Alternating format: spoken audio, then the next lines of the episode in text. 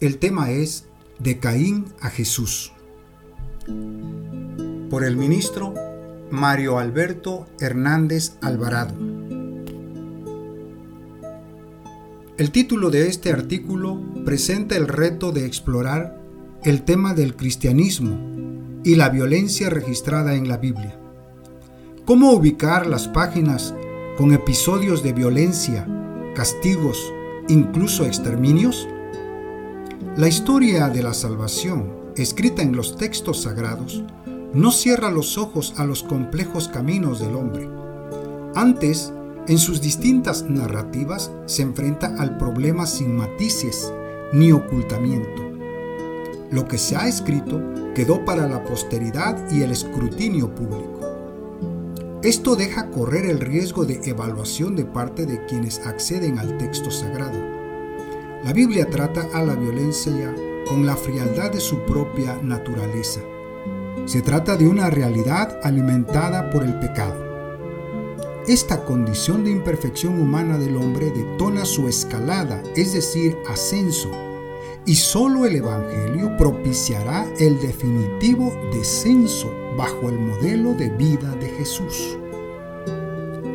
La amenaza de la violencia inscrita en la Biblia ha tenido distintos puntos de abordaje. El más penoso ha sido pretender que no existe. Uno de ellos involucra lo que se conoce como historiografía cristiana. Su propósito era conservar un estilo artificial de impecable verdad que no podía permitir textos contradictorios al Dios de misericordia. Quizás consiste en una piadosa intención, pero sus medios fueron deplorables. Dejar de lado la investigación racional y documentada de los hechos humanos descritos en la Biblia es de por sí un sesgo al que somos tentados. Sustituirlos por una construcción alegórica de la realidad es un acto de deshonestidad. Muestra de ellos son algunos teólogos cristianos como Agustín de Hipona, del año 354 al 430 después de Cristo. En su defensa del dogma contra el maniqueísmo, utiliza un racionalismo filosófico, entremezclando teología y filosofía, teosofía, con obvios desenlaces de imprecisión teológica. Agustín de Hipona contaminó el texto bíblico con la teología aristotélica racional y el neoplatonismo, al poner en contacto al dogma cristiano con la filosofía griega. Muestra de ello es el concepto del infierno eterno, aceptado hasta ahora en el catolicismo romano, de su plena autoría, así como la infiltración del pensamiento de Platón. ¿Qué decir de Eusebio de Cesarea? Del año 265 al 339 después de Cristo, quien es testigo de la cristianización del Imperio Romano. Al ser cercano a Constantino, redacta con optimismo histórico su obra, Historia Eclesiástica, donde presentará la historia cristiana vista desde el Estado para legitimar el nuevo orden imperial revestido de la fe cristiana. En ella justificará el primado de Constantino como papa, por medio de una pseudohistoria de sucesión de obispos de comunidades cristianas. Presentará a los herejes, ratificará el castigo del pueblo judío por parte de Dios, presentará las diferentes persecuciones a los cristianos hasta los martirios, terminando su obra en la victoria del cristianismo. La defensa dogmática no debe de contener más de lo que las escrituras testifican. Nuestra fe no puede basarse en una construcción artificial, por incómodos que resulten algunos textos. Antes debemos comprenderlos saber cómo surgen y cuál es su tratamiento a la luz de toda la escritura. Así que sin las pretendidas enmiendas al texto, abordaremos la violencia presentada en la escritura sagrada, porque en ambos testamentos existe un lazo constructor de vida que es la palabra de Dios. Contiene su voz y asimismo su voluntad. Una palabra que seguirá siendo trastornada como desde el principio por la serpiente para atraer ruptura y generar violencia. La violencia está asociada con la idolatría. Al hacer un ídolo con las propias manos, se crea al Dios que dirá y hará lo que creemos justo para nosotros. Robar a Dios su palabra ha generado la diversidad del pecado que veremos a continuación. La serpiente que habla y a la cual el hombre escucha, que en el uso de la voz contradice lo ordenado por Dios, no solo roba a Dios su autoridad, sino que justifica de manera oculta nuestra forma de hacernos justicia. La violencia aparece desde los orígenes del texto bíblico. Ilumina y descifra el proceso de violencia en el contexto de sobrevivencia de Israel. Sin embargo, que esté presente en la humanidad no justifica que también exista en las filas de un pueblo santo.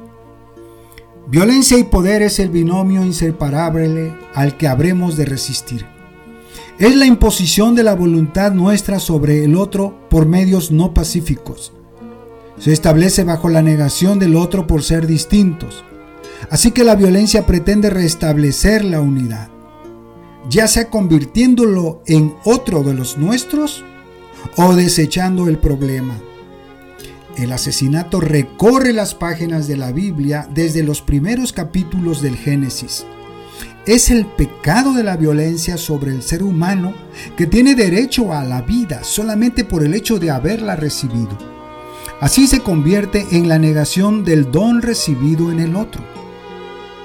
Los distintos tipos de violencia, como la violación en la que se goza del otro sin la alegría del encuentro, donde arrebata el cuerpo ajeno, el terrorismo que se suscribe a una ideología de carácter religiosa, social o económica. Así, todo tipo de violencia nace de una idea que niega su relación con el otro, lo anula y entonces, inexistente, tiene la posibilidad de violentarlo. Es la exaltación de una idea única, un hecho que se incuba en el corazón, es decir, la mente, que aniquila a quien no existe en nuestras métricas humanas. Pero no solo se trata de la exclusión, que es la expulsión del otro de nuestro corazón, también de la forclusión, como dice Jacques Lacan, término que se ha considerado como la negativa de dejar entrar al otro más sutil, menos violento en apariencia, la que aparece en el texto de Caín y Abel. ¿Soy guardián de mi hermano? Génesis 4, verso 9. La diferencia entre las naciones ha provocado el fratricidio entre hermanos como se atestigua entre los pueblos semitas.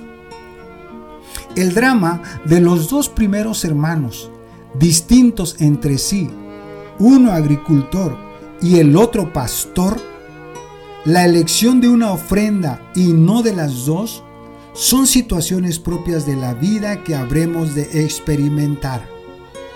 El desenlace en este caso fue el derramamiento de la sangre del hermano. Así inicia la espiral de la violencia que continuará a lo largo de la Biblia en la descendencia humana y que parece imparable. Justo cinco generaciones después, en Lamec se multiplica por siete, como dice Génesis capítulo 4, versos 23 y 24. Como hemos visto, el fenómeno de la violencia no es nuevo ni esporádico, es constante en la humanidad permanece como un animal al acecho, a punto de tomar su presa. Dios interviene, pero no limita al agresor. El pecado seguirá estando a la puerta, como dice Génesis capítulo 4 versos 6 y 7.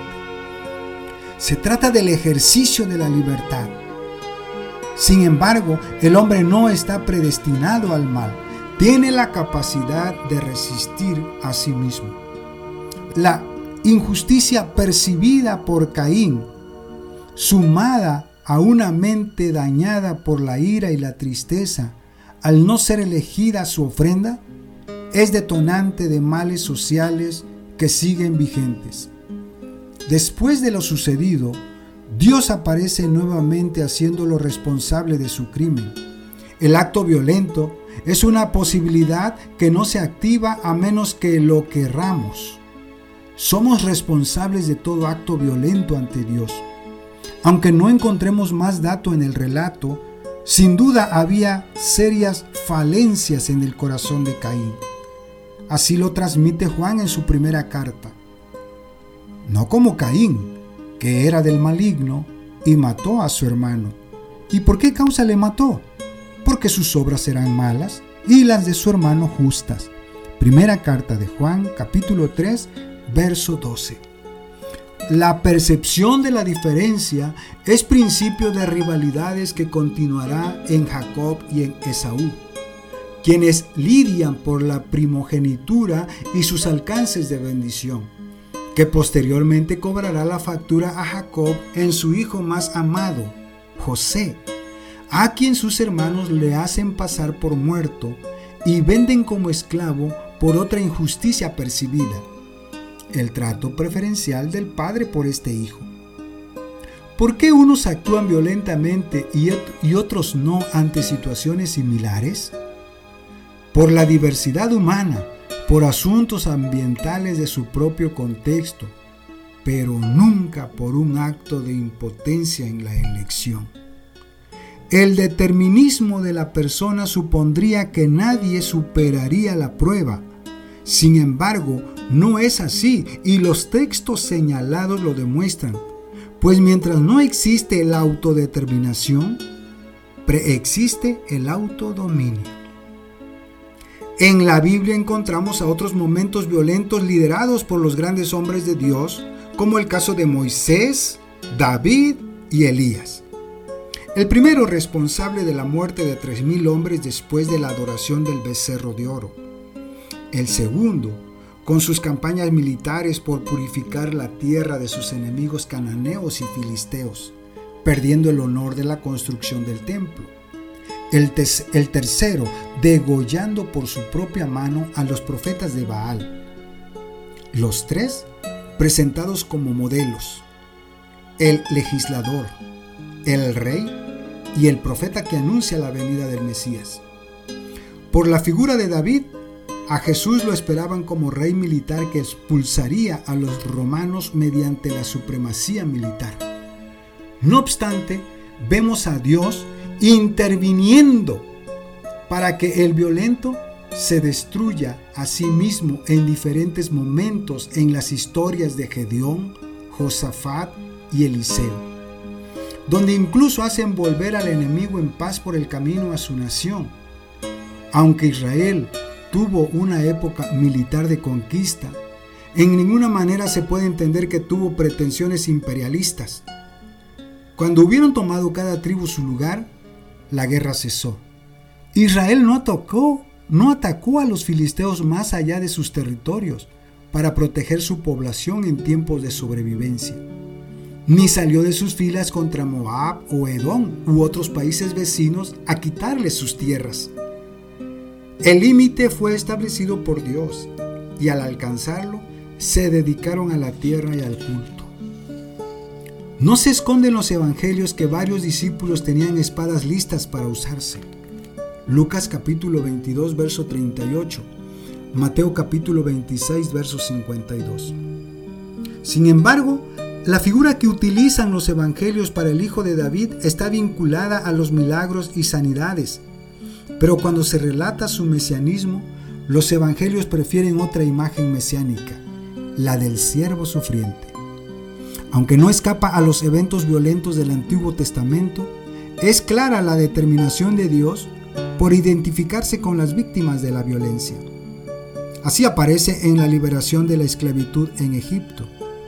Así lo vemos también en el concepto de paz hebreo, shalom, que va más allá de la ausencia de la guerra, abarcando las condiciones que propician bienestar, igualdad, justicia, salud, condiciones sociales y espirituales entre la relación de Dios y los hombres y el pueblo mismo. El asunto del poder es inquietante cuando toma dimensiones mayúsculas. ¿Qué hacer si la Iglesia domina políticamente a las naciones? ¿Cómo se inscribiría en las relaciones de Estado en los tratados de paz y en la posibilidad de una guerra? A pesar de que en el Antiguo Testamento los relatos de guerras existen, no tenemos un indicativo de Jesús a favor de la guerra. Las iglesias asociadas al poder finalmente han renunciado a los principios bíblicos antes que renunciar a su influencia y dominio. Es así como la mezcla del concepto teológico político se ha desarrollado por teólogos y juristas católicos en los que se conoce como la teología de la guerra, donde se inscribe la posibilidad de una guerra justa o legítima como medio para resarcir el derecho violado. Sin embargo, ante la escalada no sólo de los sentimientos de venganza, sino de las posibilidades atómicas, esta iglesia reviró diciendo que resulta absurdo sostener que la guerra es un medio apto para este propósito, pues conduciría a la aniquilación. Se llegó a esta conclusión después de millones de muertes por legítima defensa, cuando sabemos que detrás de las guerras se ocultan objetivos imperialistas comerciales, etc., asociados a la búsqueda de poder. Los que somos parte de la iglesia no podemos escribir el título de reyes y sacerdotes en su plenitud, a no ser que Jesús, el príncipe de paz, esté reinando. Por lo que es un absurdo atentado contra la verdad bíblica pretender acceder al poder militar desde la fe. Ninguna guerra puede reclamar su licitud Ninguna guerra puede reclamar su necesidad de ser. Toda gota de sangre de cualquier raza será una afrenta contra Dios y contra toda la humanidad. Estamos en contra de cualquier guerra porque estamos en contra de cualquier tipo de pecado. Porque la mejor forma de acabar con los problemas bélicos será acabando con la raíz del pecado. Jesucristo renuncia a un estado militar. Así lo vemos al momento de su detención, teniendo la posibilidad de ser defendido por sus escuadrones celestiales, ante lo cual evoca el Evangelio la actitud de Jesús con lo dicho por el profeta. Angustiado él y afligido, no abrió su boca. Como cordero fue llevado al matadero, y como oveja delante de sus trasquiladores, enmudeció y no abrió su boca. Isaías capítulo 53, verso 17. Renunciando a una posición irenista del griego eirene, que es paz, de la pax romana, impuesta por la fuerza y la dominación. Jesús también anuncia su programa de restauración de las víctimas.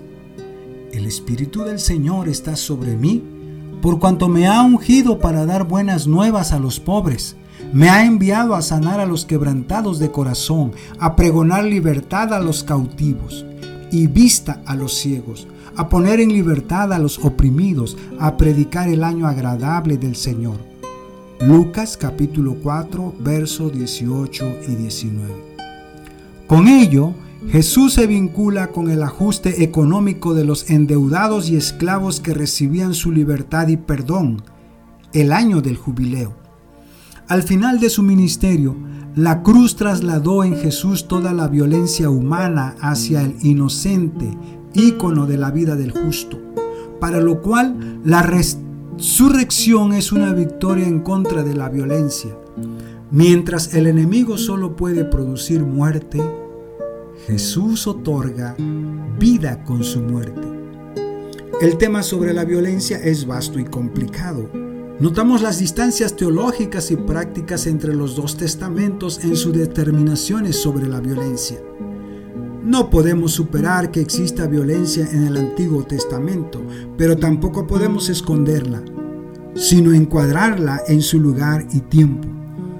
Aún así, el amor incondicional que llevó a la iglesia a dar su vida por el testimonio de su fe está presente en el Nuevo Testamento, máxima revelación de Dios en Jesucristo. Amén.